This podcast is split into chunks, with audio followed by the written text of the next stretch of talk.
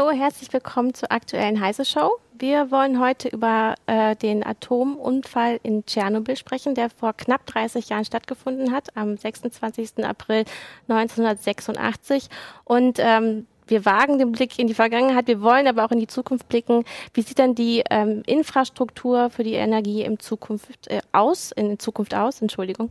Ähm, als Gast haben wir heute Oliver Krischer von den Grünen bei uns. Er ist Bundestagsabgeordneter und Energieexperte. Und äh, Jürgen Kuri ist wieder dabei, der Chef von Heise Online und ich, Christina Bär. Hallo. Hallo.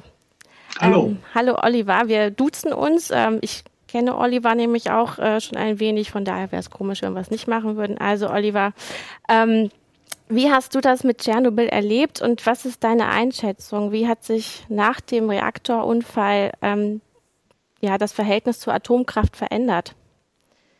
Ich war damals 16 äh, und äh, das ist eigentlich ein Alter, wo man äh, sich für viele Dinge interessiert, aber jetzt nicht unbedingt wie die Art und Weise, wie Strom erzeugt wird.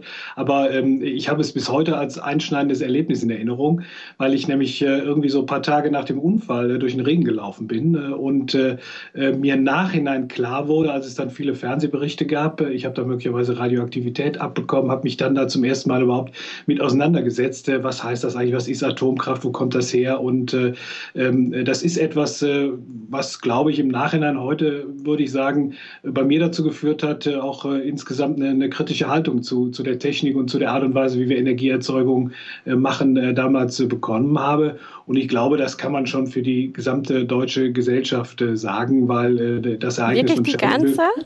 Weil eigentlich wurden ja dann noch, glaube ich, ein paar ähm, Atomkraftwerke ans Netz geholt, oder?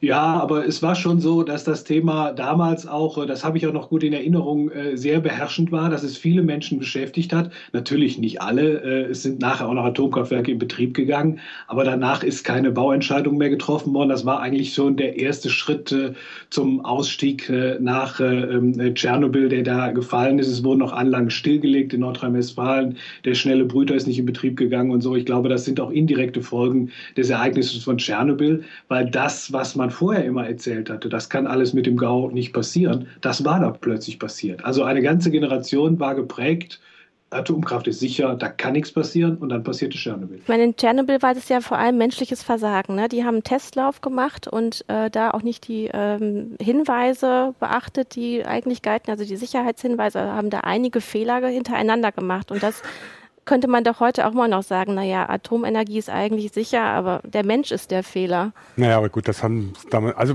damals auch schon immer gesagt. Ähm, ich, ich kenne das noch, für mich war das damals so eine Bestätigung von noch früher, weil ich habe mit Wiel damals angefangen, mich irgendwie so politisch zu betätigen oder ja, ich weiß, ich bin ein alter Sack, guckst du, äh, oder da meine ersten politische Sozialisation erfahren und die, ich meine, die Diskussionen waren dieselben, die es dann um Tschernobyl herum gab. Oder beziehungsweise viele fühlten sich dann bestätigt, die dann früher da beteiligt waren, die gesagt haben, ja, das haben wir die ganze Zeit gesagt. Es ist nicht nur so, dass die an sich gefährlich sind. Sie sind, äh, es ist die Frage, was passiert, wenn jemand was Falsches macht. Äh, ist die Frage, wie geht man mit Unfällen um und was passiert dann. Ich kann mich noch gut erinnern, wie es damals hieß oder so, erst kein Salat, erst kein Gemüse. Das mag zwar manchen so kleinen Kindern, die kein Gemüse mögen, gepasst haben, aber irgendwie war es jetzt auch nicht so das, das Wahre. Und von daher, ähm, es hat mich danach eigentlich gewundert, dass die zu der Zeit die Diskussion tatsächlich sehr intensiv war, aber sehr schnell auch wieder abgeflacht ist und dann doch wieder in Richtung Atomenergie ging. Also ja, ich meine, ähm, erzähl ruhig. Also es war natürlich so, dass es, äh, ich glaube schon, es hat dazu geführt, dass äh, es nicht weiter, dass die Atomkraft nicht weiter ausgebaut wurde, aber es war jetzt nicht die Reaktion, äh, dass ähm, eine deutsche Gesellschaft, eine Politik gesagt hat, wir steigen jetzt aus. Das ist ja erst sehr viel später gekommen. Ähm, es war schon so, glaube ich, dass man dann sehr schnell auf die Argumentation gekommen ist, ja, das war sowjetische Misswirtschaft, das hätte alles in Westeuropa, in gut organisierten Deutschland nicht passieren können. Äh, ich glaube, damit hat sich dann auch ein großer Teil der Öffentlichkeit am Ende zufrieden gegeben, dass man gesagt hat, naja, das war jetzt ein singuläres, einmaliges, wirklich schlimmes Ereignis, das wird so nicht wiederkommen, äh, aber wir sind ja da eines Besseren belehrt worden. Ja, das, war, das, das, war ja auch irgendwie so eine gewisse absurde De Debatte dann zu sagen, dass die westdeutschen Atomkraftwerke sicherer seien, weil die Technik besser sei oder was auch immer, weil äh, in der DDR wurde genau andersrum argumentiert. Es gibt ja immer noch den berühmten Spruch von der sozialistischen Schweißnaht, die besser hält als die imperialistische Schweißnaht oder was immer der Vergleich da war, die, wo, wo einfach auch die Argumentation ja war, dass äh, da die Atomkraftwerke in der DDR in Volkshand sind, äh, natürlich dann auch äh, besser funktionieren bzw. sicherer sind, als wenn es im kapitalistischen System funktioniert. Das, diese absurde Debatte gab es ja damals auch. Also äh, es war schon eine komische Zeit. Also äh, was, was dann auch wirklich an Argumentation gelaufen ist und dass es sich wieder so, so ja, erübrigt hat. Äh, ich meine, der wahre Schockmoment kam ja dann mit Fukushima, obwohl es eigentlich viel weiter weg ist als ähm, Tschernobyl von Deutschland. Also da kam dann plötzlich auch die Umkehr der Bundesregierung, die gesagt hat, jetzt müssen wir aus der Atomenergie tatsächlich aussteigen. Ich weiß immer noch nicht, warum das so war. Also ich kann es mir immer noch nicht wirklich erklären, warum Fukushima jetzt gerade für die Bundesregierung oder die, die äh, CDU-geführte Bundesregierung äh, so diesen Wendepunkt gebildet hat. Da gab's, es gab diverse Ereignisse. Harrisburg ist ein anderes, äh, anderes Beispiel, woraus man solche Konsequenzen hätte ziehen können. Also Fukushima war jetzt nicht der erste größere Atomunfall in einem westlichen Industrieland. Äh, mhm. Von daher hätte man auch schon früher solche Konsequenzen ziehen können. Und ich kann es mir immer noch nicht erklären, warum jetzt gerade Fukushima. Äh, das wird halt in die Landschaft gepasst haben. Äh, äh, hast du darauf eine Antwort, Oliver? Du bist ja im Bundestag und warst zu dem Zeitpunkt auch schon im Bundestag, meine ich. Ja, ja. Also ich glaube, in Deutschland war die besondere Situation. Wir hatten ja unmittelbar davor eine lange Diskussion über Laufzeitverlängerung, weil Deutschland hatte 2001 mit der rot-grünen Bundesregierung ja den Atomausstieg beschlossen und äh, dann gab es äh, 2009 eine schwarz-gelbe Mehrheit und äh, das hatten die auch vorher angekündigt äh, und haben dann 2010 Laufzeitverlängerungen, die gingen 12, 14 Jahre beschlossen und dann passierte wenige Monate nachdem das äh, beschlossen war mit heftigen öffentlichen Diskussionen, mit Demonstrationen, mit einer großen öffentlichen Auseinandersetzung sind diese Laufzeitverlängerungen, auch, wie ich finde, auch äh, mit, mit einem unsäglichen Verfahren im Bundestag, aber das ist heute alles Geschichte, äh, sind die beschlossen worden. Und dann passierte dieses Unglück von Fukushima. Das traf in Deutschland auf eine hochsensibilisierte und äh, interessierte Öffentlichkeit. Und dann war die Reaktion entsprechend heftig. Ähm, die Frau Merkel hat zwar damals gesagt, sie habe eine neue Erkenntnis über Atomkraft bekommen. Ich würde aber mal sagen, ähm, das mag sein, ich will ihr gar nichts unterstellen, dass sie da die Unwahrheit sagt, aber es spielte mit Sicherheit auch eine Rolle, dass sie gemerkt hat, äh, in Deutschland kann man nicht äh, Atomkraft betreiben wollen und gleichzeitig noch äh, Wahlen gewinnen. Eine Mehrheit der Bevölkerung ist einfach dagegen und das, glaube ich, spielte da auch bei diesem Erkenntnisgewinn eine ganz entscheidende Rolle. Das mag natürlich sein, dass es äh, in solchen, solchen Schienen dann, dann überlegt wird. Aber wie gesagt, also es war schlicht und einfach nicht der erste Unfall, der, der auch im, im Westen passiert ist. Und ja, das ist, deshalb, es ist natürlich auch nicht die erste, erste Diskussion darum, wie so eine Energiewende äh, äh, ablaufen soll. Und das finde ich das Komische an dieser Diskussion nach Fukushima, dass man das im Prinzip gemacht hat, ohne tatsächlich wirklich ein Konzept für so eine Energiewende zu haben. Zumindest nicht von der Bundesregierung, so wie es jetzt im Moment aussieht. Ja, natürlich. Also, aber äh, wir haben Energiewende schon lange vorher gemacht. Also lange vor Fukushima, äh, das Erneuerbare Energiengesetz, äh, Ausbau von Wind, Sonne, Biomasse, das ist im Jahr 2000 ähm, gemacht worden. Also diese Entwicklung, die Alternativen aufzubauen, das hat schon lange vorher im Zentrum gestanden und das war auch immer zumindest ein Ansatz der Grünen, nicht nur zu sagen, wir wollen die Atomkraft nicht, sondern wir wollen auch die Alternativen entwickeln, damit man tatsächlich tatsächlich auch äh, argumentieren kann, wir können ohne Atomkraft leben. Das ist äh, zum Beispiel im europäischen Ausland, in Frankreich, in Belgien heute ein Problem, auch in der öffentlichen Wahrnehmung, dass viele Leute da zwar auch eine sehr kritische Haltung zur Atomkraft haben, es auch Mehrheiten im Umfragen gegen die Atomkraft gibt, die Leute aber irgendwie immer noch glauben, äh, wenn, wir die, wenn die Atomkraftwerke nicht laufen, dann gehen die Lichter aus. Ich meine, das ist für uns auch ein bisschen absurd. Wir machen den Atomausstieg und direkt an den Grenzen stehen ähm, kaputte Meiler oder sagen wir mal äh, nicht mehr so ganz ähm, äh, heile Meiler. Ähm, weil das ist ja dann kein nationales Problem, wenn so ein Ding hochgeht. Ja, natürlich. Also äh, Strahlung macht an Grenzen nicht halt. Das ist ja auch eine Erkenntnis äh, aus Tschernobyl. Äh, das hat die, das ja, die Katastrophe ist in der Ukraine stattgefunden und äh, 2000 äh, Kilometer entfernt äh, hat es radioaktiven Fallout, der ist darunter geregnet. Also es ist eigentlich eine grenzüberschreitende Aufgabe und natürlich gehört zum Atomausstieg auch, dass er nicht nur in Deutschland stattfindet, sondern dass er auch international läuft. Aber man sieht in Europa ähm, eine Renaissance der Atomkraft, so wie viele sogenannte Experten das vor ein paar Jahren noch erwartet haben die gibt es nicht, die sieht man nirgendwo. Ähm, äh, es sind äh, alte Anlagen, äh, die weiter betrieben werden. Die wenigen Neubauten, die es gibt, die sind entweder erheblich im Zeitverzug oder werden gar nicht mehr vollendet. Deshalb findet auch in Europa eigentlich faktisch ein Atomausstieg über das Alter der Anlagen ab.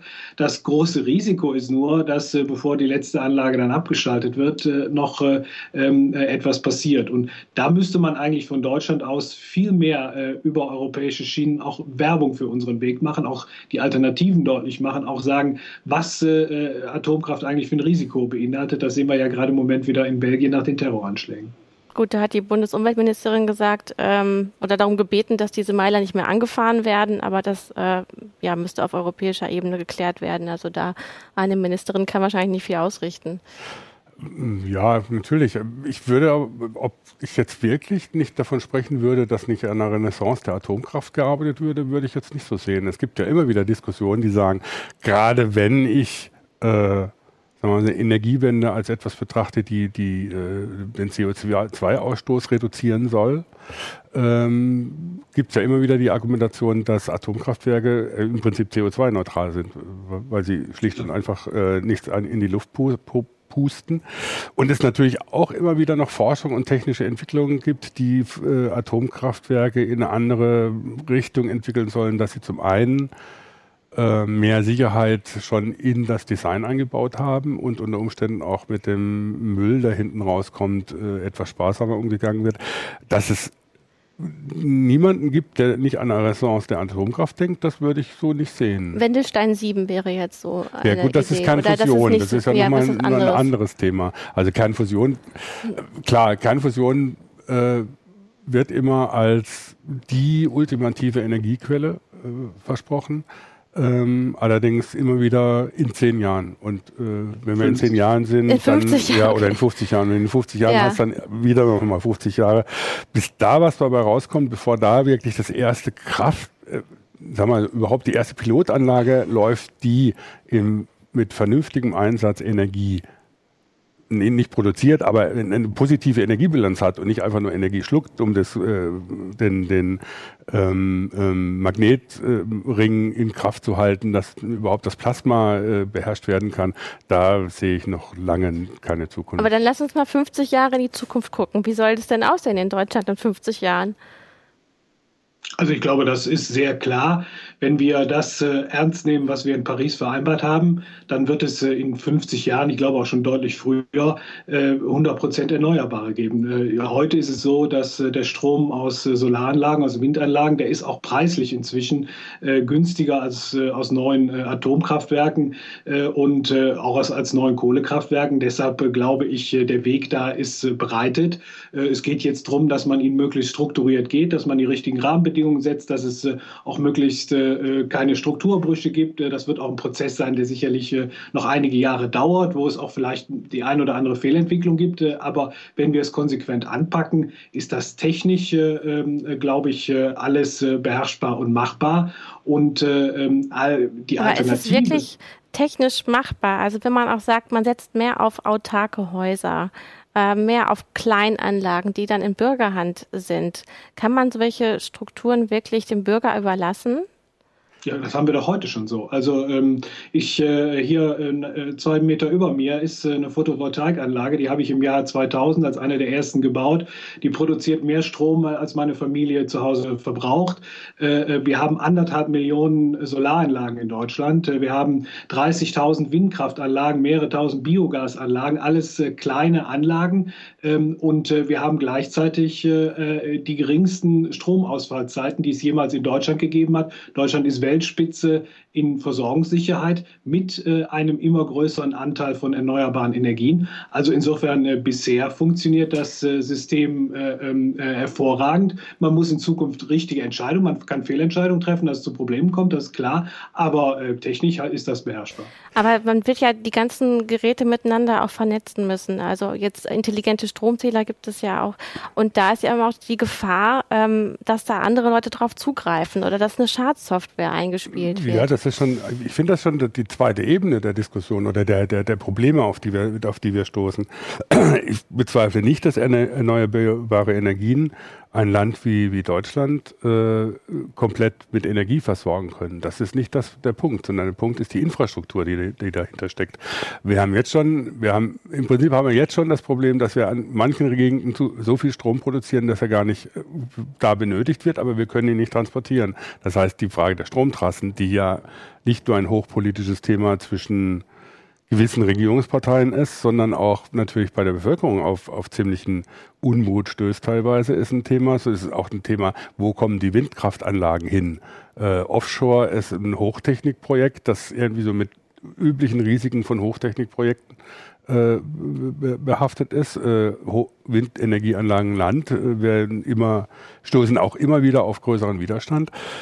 Und wir müssen natürlich sowohl im Prinzip braucht man natürlich eine Netzinfrastruktur, die den Strom dahin bringt, wo er gebraucht wird, äh, von da, wo er produziert wird, weil erneuerbare Energien halt nicht einfach da sind, wo, wo er gebraucht wird.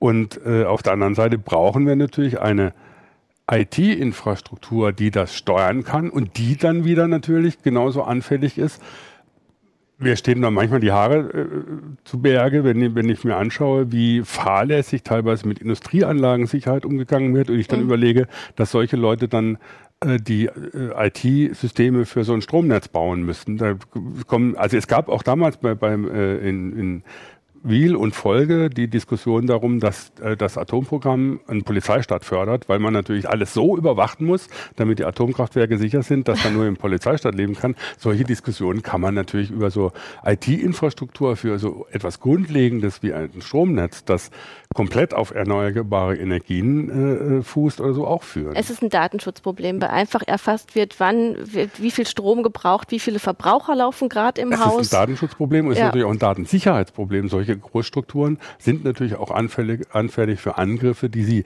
zerstören und außer Kraft setzen wollen. Ja, aber äh, das finde ich jetzt ehrlich gesagt, weil äh, die Probleme, ähm, die ihr da beschreibt, die, die, ich will ja, die sind ja richtig, die muss man, aber die würden sich in einem Stromsystem, das sich mit äh, Kohle und Atom, das darauf basiert, genauso stellen, weil äh, da sind auch Großstrukturen, die sind genauso angreifbar, man kann genauso gut in äh, ein Atomkraftwerk sich reinhacken und äh, da vielleicht noch viel schlimmere Dinge ähm, anstellen. Wenn jemand mir mal zu Hause meine Solaranlage hackt und die lahmlegt, gut, ähm, dann ist das ärgerlich, aber äh, ich glaube jetzt keine, äh, nicht so eine Katastrophe, was jemand machen könnte, der im Atomkraftwerk da irgendwie sein Unwesen treibt. Naja, aber es ist ja schon äh, möglich, dass ein ganzer Stadtteil lahmgelegt wird, äh, wenn man mal davon ausgeht, dass jedes Haus dann so versorgt ist und dass dann einfach äh, mit einem Schädling, also einer Schadsoftware, alles gesperrt wird. Und dann ja, haben glaube, alle keinen Strom und Wärme.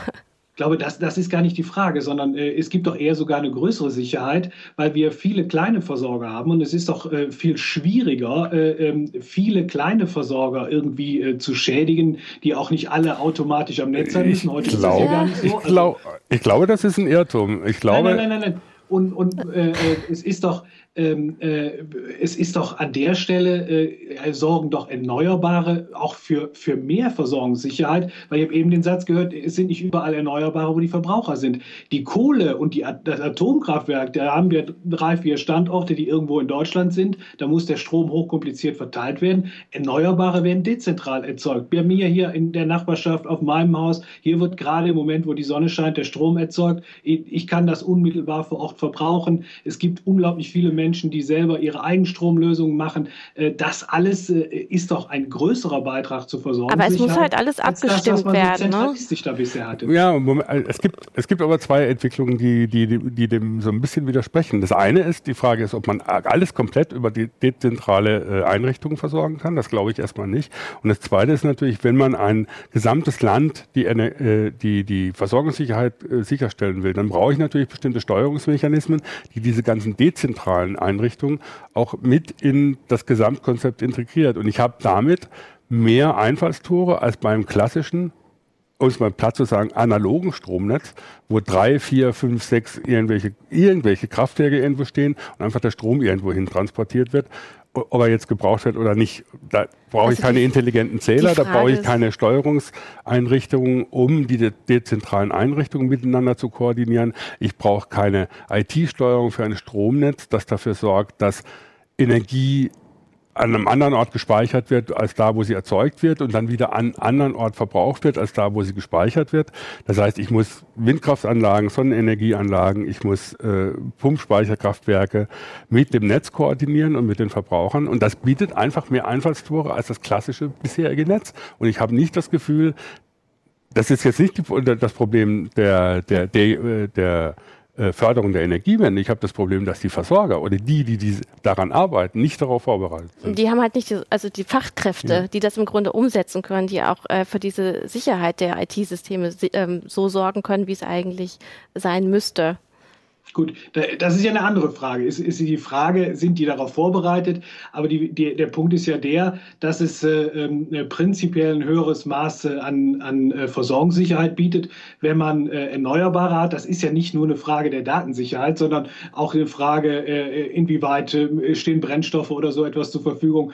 Kohle muss man irgendwie importieren, die muss man über vom anderen Ende der Welt oder man muss ganze Landschaften dafür abbaggern. Das ist eine Frage von, von wesentlich mehr Problem. Also sicherlich ist die Frage, äh, wie macht man Datensicherheit? Wie organisiert man, äh, dass das System nicht anfällig ist für, äh, für Leute, die damit Schindluder treiben wollen? Aber ich glaube, jede moderne Stromversorgung, also jedes moderne System, egal welche Quellen es hat, ist am Ende ein potenzielles Ziel. Und ich sage ganz ehrlich, also ich lebe eher, eher in einer Welt, wo möglicherweise jemand den Zugang von, von seinem Smart Meter ins Stromnetz Stromnetz reinfindet, als wo nebenan ein Atomkraftwerk läuft und äh, da das Risiko ist, dass jemand sich da reinhackt und Dinge macht. Also ich glaube, äh, die, die, die Risikopotenziale sind einfach in äh, einem erneuerbaren Energiensystem äh, deutlich geringer, was am Ende wirklich äh, den Schaden angeht. Das mag letztlich sein. Äh, das Problem ist natürlich trotzdem, ähm, dass allein die die Befürchtung, die das auslöst, und auch wenn man, wenn man sich anguckt, wie die Bevölkerung auf äh, die Smart Meter Diskussion reagiert, ähm, ist natürlich allein die Konzeption oder sagen wir mal so die Befürchtung, was da alles passieren kann, ein großes Hindernis, um das dann auch entsprechend durchzusetzen. Ist ja im Moment haben wir ich habe das Gefühl, wir haben mit der Energiewende ein ziemlich großes Akzeptanzproblem. Und das geht eben vom Datenschutz wenn jemand Smart Meter hört, dann rennt er immer sofort weg und sagt, das möchte ich nicht haben. Über Natur- und Umweltschutz, äh, bitte keine Trasse durch mein Wohngebiet oder keine Trasse durch meinen Park, den ich in der Nähe habe, bis hin eben zu, zu äh, solchen großen Sicherheitsproblemen, äh, die da äh, diskutiert werden. Ich bezweifle nicht, dass die Energiewende A ein sinnvolles Projekt ist und B technisch machbar ist. Das, also technisch ist das nicht das Problem, sondern im Moment ist das Problem, dass es verschiedene Aspekte an dieser Energiewende gibt, so wie sie im Moment läuft, die ich finde, nicht durchdacht sind oder nicht zu Ende gedacht sind und die deswegen auch Akzeptanzprobleme auslösen. Aber woran ja. liegt das, dass es nicht richtig zu Ende gedacht ist oder dass zum Beispiel eben diese Sicherheitsprobleme nicht bedacht werden? Weil ich glaube, die werden kaum mal außerhalb der IT-Szene angesprochen, äh, Oliver. Ähm, wie siehst du das? Ähm, wie findest du die, also wie ist die Energiewende im Moment geplant? Steht das auf ja. guten Füßen? Auf ja, also ich sage ganz ehrlich, äh, was im Moment stattfindet, äh, und da bin ich äh, völlig bei euch.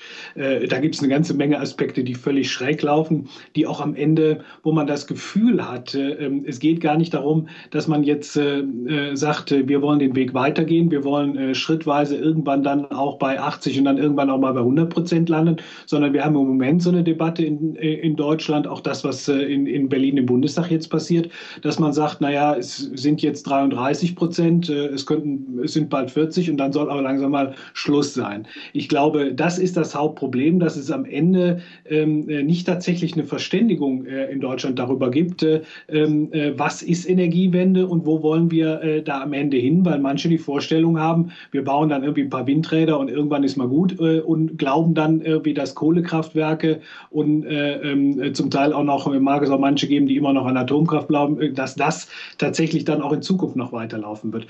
Es ist natürlich absurd, wenn ich erlebe, dass ähm, Ministerpräsident von Bayern eigentlich weiß, dass sein Land in Zukunft zu einem Energieimportland wird, äh, weil Atomkraftwerke abgeschaltet werden, weil äh, in der Summe dann äh, mehr ähm, Windstrom nach Bayern fließen wird, dass der dann sagt, nee, die Leitung will ich nicht. Ich versuche dann lieber energieautark zu werden und indem ich irgendwie ein Gaskraftwerk kriege und erwähnt natürlich nicht, dass Herr Putin dieses Gas liefern muss für das Gaskraftwerk und das nichts mit Energieautarkie zu tun hat. Da gibt es eine ganze, ganze Menge Widerspruch und oder Widersprüche in der Politik, die eigentlich nicht äh, wirklich zielgerichtet sind. Und äh, ähm, äh, richtig ist auch, da bin ich völlig bei euch, dass diese ganze Diskussion, äh, wie bringe ich die Digitalisierung da rein ähm, äh, und dieses Smart Meter Gesetz, was wir im Moment im Bundestag äh, diskutieren, dass das nicht die Antwort ist und dass man da im Grunde genommen auch ganz fundamental falsche Strukturentscheidungen trifft, die das, die Akzeptanz dann auch gefährden können. Ähm, wir haben hier noch einen Einwand von einem Leser, äh, der hat bei uns ins Forum geschrieben, dass wir eigentlich immer nur über die Stromerzeugung sprechen, dass aber auch ein großer Anteil bei der Energiewende die Wärme ist. Äh, und dass uns da eigentlich die Entwicklung fehlt. Also er sagt, ähm, äh, für ihn ist die Erkenntnis entscheidend, dass ein wichtiger Baustein der Energiewende nicht existiert, und das ist die Geothermie. Ähm, und dass uns da äh, im Grunde, dass es noch gar nicht richtig erforscht ist. Was ist da deine Meinung zu?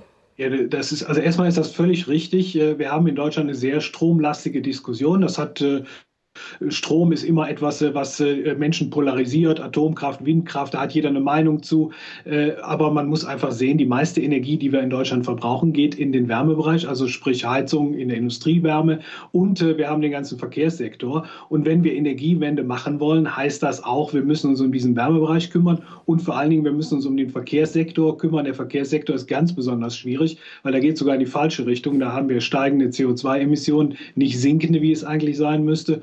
Und äh, ähm, auch im Wärmebereich äh, passiert äh, meines Erachtens äh, viel zu wenig. Geothermie ist so ein Thema, ähm, äh, wo man wesentlich mehr machen könnte, wo man äh, gezieltere Anreize setzen könnte. Ich finde es ehrlich gesagt ein Irrsinn, dass eine Bundesregierung jetzt wieder anfängt und fördert sogar neue Ölheizungen. Ähm, das hat eigentlich mit Energiewende nichts zu tun. wir müssten da auch viel mehr für Erneuerbare tun. Wir müssten da den Rahmenbedingungen schaffen, dass die Menschen auch bei bei der, bei der Wärmeversorgung und im Verkehr ähm, äh, in Erneuerbare in, investieren. Beim Verkehr ist das vor allen Dingen die Elektromobilität, also erneuerbare Energien quasi auch äh, sich damit im Auto fortzubewegen. Ja, wobei gerade wenn äh, es um Elektromobilität geht, äh, ich finde es ja auch eine komische Diskussion oder ich finde, ich finde es auch immer, auch da irgendwie so nicht weit genug gedacht. Also jetzt versuchen sie alle diese Stromer zu fördern ähm, und zu sagen, ja gut, da müssen alle Leute mit dem Elektroauto durch die Gegend düsen.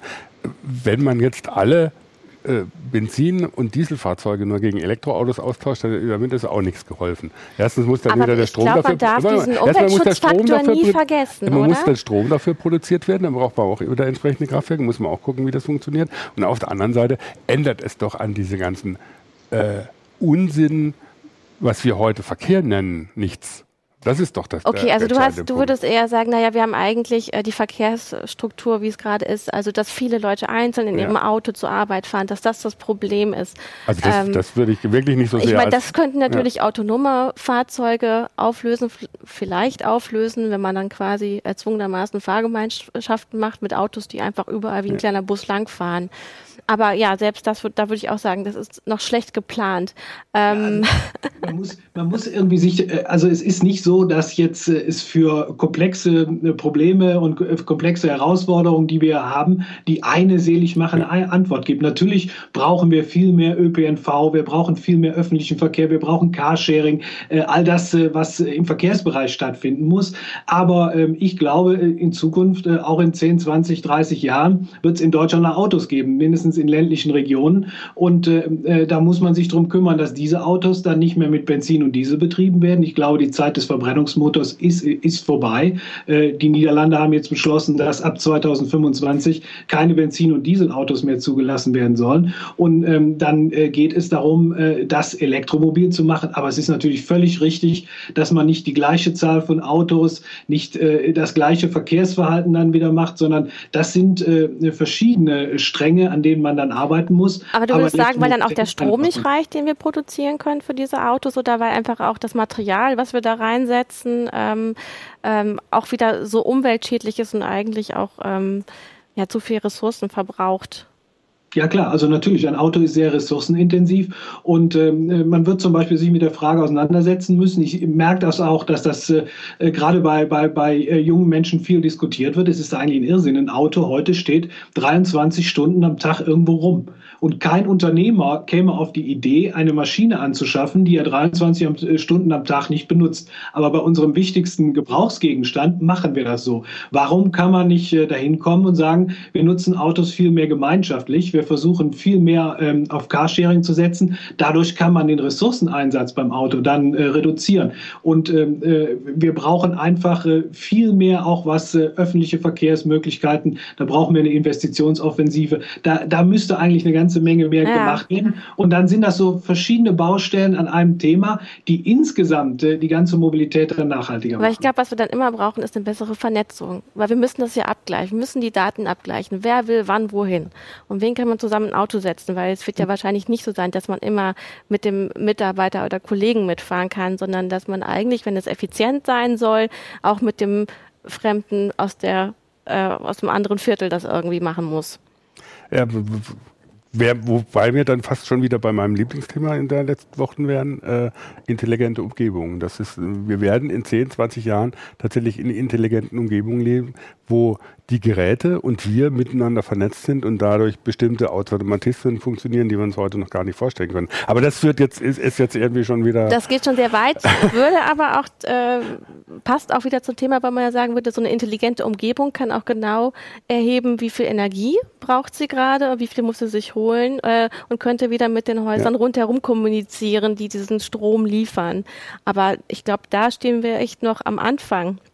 Ja, also, also natürlich, das ist genau die spannende Frage. Das, das, das äh, äh, geht aber dann in den Bereich, über den wir eben diskutiert haben. Äh, wie, wie ist die Steuerung von Energieerzeugung und Verbrauch? Wie bringt man das zusammen? Das wird genauso aber eine Frage sein beim äh, Mobilitätsverhalten. Äh, es ist doch heute so, ich glaube, viele Menschen werden davon abgeschreckt, äh, den ÖPNV Züge zu nutzen, weil man da so vor so einem komischen Fahrkartenautomat steht, ähm, nicht mit den Tarifen klarkommt oder sich abends am Internet vorher da durchwühlt wühlen muss und irgendwie studieren muss.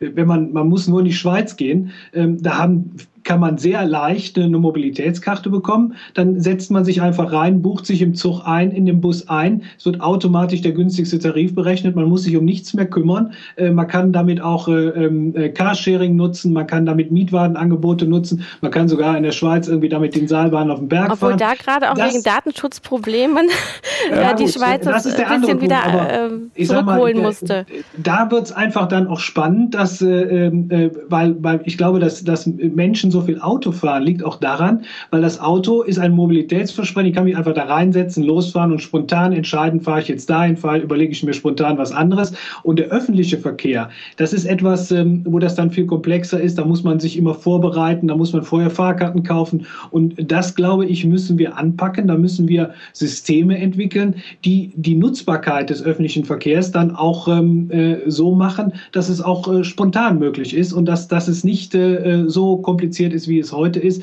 Das, äh, glaube ich, wäre schon äh, eine enorme Abbau einer Hemmschwelle, dass wir da tatsächlich auch. Ich finde das interessant, in welche Richtung wir das gerade ja, aber bewegt haben. Ist, ich meine, das, Tim, Mori, Tim Mori hat es gerade im YouTube-Chat gesagt oder so. Der meinte oder so mehr besseren und komfortableren ÖPNV. Und ich finde äh, da das entscheidende. Taktung auch. Ich finde da das entscheidende Stichwort tatsächlich den komfortableren. Und damit meine ich jetzt nicht bequemere Sitze im, in der Straßenbahn, sondern da wirklich geht es wirklich darum, ich gehe aus dem Haus und kann in so ein Ding einsteigen und muss mich um nichts kümmern. Ich meine, ich merke das bei mir selber, seit ich irgendwie auf dem Smartphone die, die Östra-Karte, also die von den hannoveranischen äh, äh, Straßenbahnen, äh, irgendwo unterwegs gerade mal schnell lösen kann, fahre ich mehr Straßenbahn. Klar, ne, weil es einfach bequemer ist und nicht diesen blöden Automaten in der Schlange stehen. Das, so. sind, das sind ganz, ganz winzige ja. Kleinigkeiten, aber das zeigt natürlich, wo das hinführt, was komfortabler heißt, was du auch beschrieben hast, wie es funktionieren kann. Ähm, ich kenne das oder auch Erfahrungen in Lissabon. In Lissabon kaufe ich mir irgendwie eine Wochenkarte, das ist ein Airfit-Chip. Also, und dann gehe ich einfach in die Straßenbahn und führe dann so an der, an der, an der Dings vorbei und gut ist. Ne? Ähm, sowas geht hier alles noch nicht. Das wundert mich, dass Wir sind alle sehr kompliziert. Es ist äh, so wie wir ähm, bei jeder Behörde uns mehrere Stempel holen müssen, müssen wir das auch ähm, im Grunde für den ÖPNV machen. Ähm, ich finde, was diese ganze Diskussion gerade verbindet, ist eben diese Frage auch Umweltschutz versus Datenschutz. Und dass wir vielleicht ähm, einige unserer Daten preisgeben müssen, um uns so gut vernetzen zu können, um eben die Umwelt besser zu schützen. Aber das machen wir doch sowieso schon. Machen also wir sowieso wir schon, aber ich glaube, wir haben da auch immer Hemmnisse. Ja. Ähm, und, und also wir, wir argumentieren natürlich auch immer aus dieser Warte heraus, naja, was ist sicher, was passiert mit unseren Daten und wie kann das ausgenutzt werden. Aber wenn wir jetzt eben auch die Energieinfrastruktur angucken, na gut, wir könnten natürlich wirklich viel mehr einsparen. Wir müssten viel weniger Energie produzieren, wenn wir alles besser abstimmen würden. Ja, äh, und ich meine, ich kann, manchmal kann ich das nicht mehr hören. Von, das sind wahrscheinlich dann dieselben Leute, die auf Facebook ihre Daten weitergeben, um sich mit, mit Freunden und möglichst weit entfernten Verwandten zu vernetzen, die dann irgendwie so Angst haben, wenn sie äh, im ÖPNV irgendwie so mit einem personalisierten Ticket irgendwie viel mehr erreichen können, äh, dann schreien oder so, jetzt hat irgendwie die Stadtwerke meine Daten. Ich meine, das ist doch Unsinn. Also es gibt natürlich eine Abwägung, was es einerseits Bequemlichkeit, andererseits Datenschutz. Und im Zweifelsfall entscheiden sich die Leute immer für die Bequemlichkeit, wenn es so direkt an ihre persönlichen Sachen geht. Ähm, wenn es dann um sowas wie Energiewende oder äh, ÖPNV oder sonst was geht, dann äh, ist das, soll das nicht mehr der Fall sein. Ich finde das Unsinn. Also es wird sich in Zukunft mit der zunehmenden Vernetzung, die notwendig ist, um solche Sachen wie Energiewende durchzuführen, ein ganz anderes Verhältnis zum Datenschutz entwickeln müssen. Oder zu dem, was wir noch als private Daten überhaupt betrachten. Genau, also was geben wir gerne ab, um hm. etwas anderes dafür zu bekommen. Ähm, was ich dich noch fragen möchte, Oliver, im Grunde äh, verdienen jetzt ja einige Großkonzerne daran, dass viele Menschen von ihnen abhängig sind. Und wenn man sagt, naja, wir dezentralisieren das, jeder hat im Grunde sein eigenes Kraftwerk äh, auf dem Dach oder im Garten, ähm, kommen da nicht Widerstände? Was ist denn da die Zukunft für diese Großunternehmer? Äh, ja, da sehen wir ja gerade, ähm, da ist eine ganze Menge passiert da.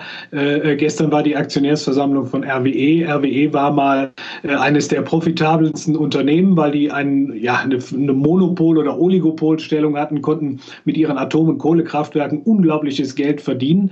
Äh, das ist ein Stück weit vorbei, weil sie einfach Zeit, die Zeichen der Zeit nicht äh, verstanden haben, dass Energieerzeugung halt einfach dezentraler wird und äh, auch verbrauchsnäher, also dass Leute das selber machen. Und das ist jetzt jetzt äh, für diese Unternehmen äh, natürlich echt schwierig und äh, die stehen vor einer großen Transformation. Wie das ausgeht, würde ich keine Prognose wagen, ob RWE und E.ON oder andere in der Form später noch in wenigen Jahren existieren werden. Aber was klar ist, ist einfach, dass die Wertschöpfung jetzt woanders stattfindet. Ist ja nicht so. Die bremsen äh, die Energiewende gerade stark?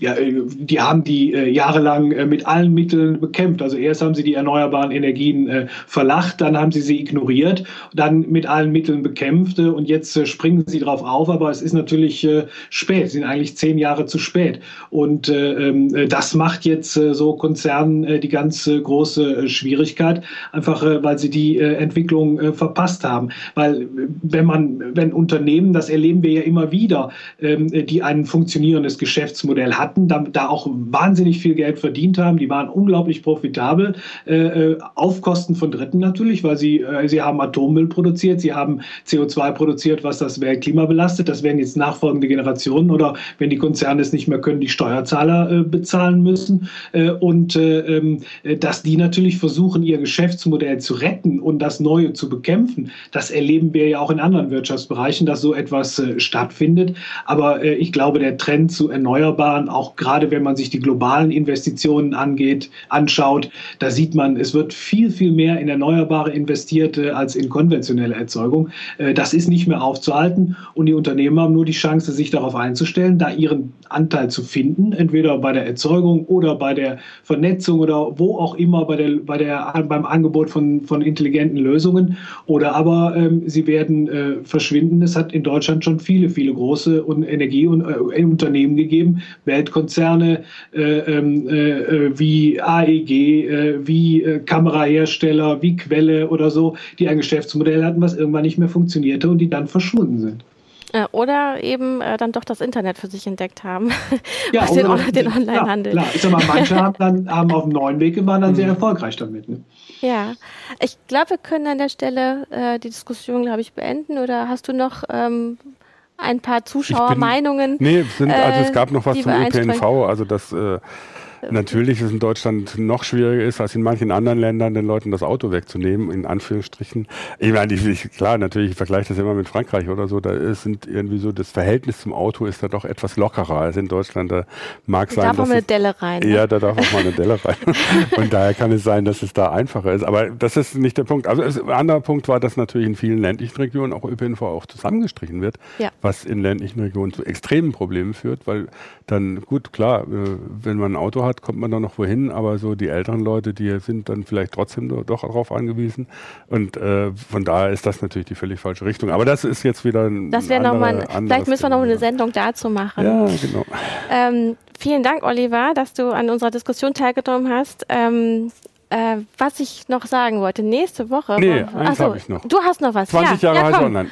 Wir haben ja immerhin seit Sonntag ein Jubiläum, 20 Jahre Heise Online. Und da gibt's diverse Artikelserien, die wir auf Heise Online zu machen. Also das ist nicht mit einem Artikel irgendwie vom Sonntag erledigt, sondern diverse Artikelserien, auch Userbeiträge, die mal so ein bisschen erzählen, was sie zum Beispiel an den Heise-Foren wichtig finden und was da vielleicht auch scheiße läuft oder äh, was auch immer. Äh, und es wird eine Party geben am 17. August mit Usern? Nee, am 28. August, Entschuldigung, am 28. August. Wir haben die Fakten schon wieder nicht beisammen. Genau, wir haben die Fakten nicht beisammen. Aber man kann sie alle bei Heise Online nach nachlesen. Es gibt eine Themenseite, wo alle Infos und alle Artikel versammelt sind. Man findet sie unter einem Hashtag, mit Hashtag Heise, äh, 20 Jahre HO. Äh, kann man, sollte man mal nachschauen und sich das und angucken mitmachen. und auch vielleicht bei den Wettbewerben mitmachen, weil die, äh, man kann nicht einfach so zur Party im August kommen, sondern man muss sich qualifizieren. Ähm, ich fand, ja, Entschuldigung, ich habe ich hab total den Faden verloren. Ich finde, die Sendung war heute wunderschön konfus äh, und so engagiert ähm, in der Diskussion. Wir sind ein bisschen abgeschweift und waren doch irgendwie im ganzen Thema, weil die komplette Infrastruktur wird sich ändern müssen. Wir werden uns alle ändern müssen ähm, und an, uns an andere Dinge gewöhnen müssen. Also Datenschutz, die Datenschutzfragen werden ja. wir immer wieder neu diskutieren. Ähm, wir wollen auch mit dieser Sendung nochmal was Neues probieren, nämlich nächste Woche ein bisschen früher starten, weil einige ähm, uns angeschrieben haben, dass ihnen das besser passen würde. Also gibt es die Heise Show nächste Woche um 12 Uhr. Wir freuen uns immer wieder über ähm, News-Tipps und auch Tipps für die Heise Show, äh, Anregungen, Kritik. Wir machen ja nicht immer alles perfekt. Wir verhaspeln uns, wir haben nicht immer alle Fakten richtig, aber wir freuen uns auch über die Korrekturen. Fakten haben wir immer alle ja. richtig. Ähm, ja, äh, vielen Dank auch für die, ähm, für die Frage, die Jens, äh, der Jens 2 bei uns im Forum gestellt hat. Und ähm, ja, wir sehen uns nächste Woche. Macht's gut. Tschüss. Tschüss.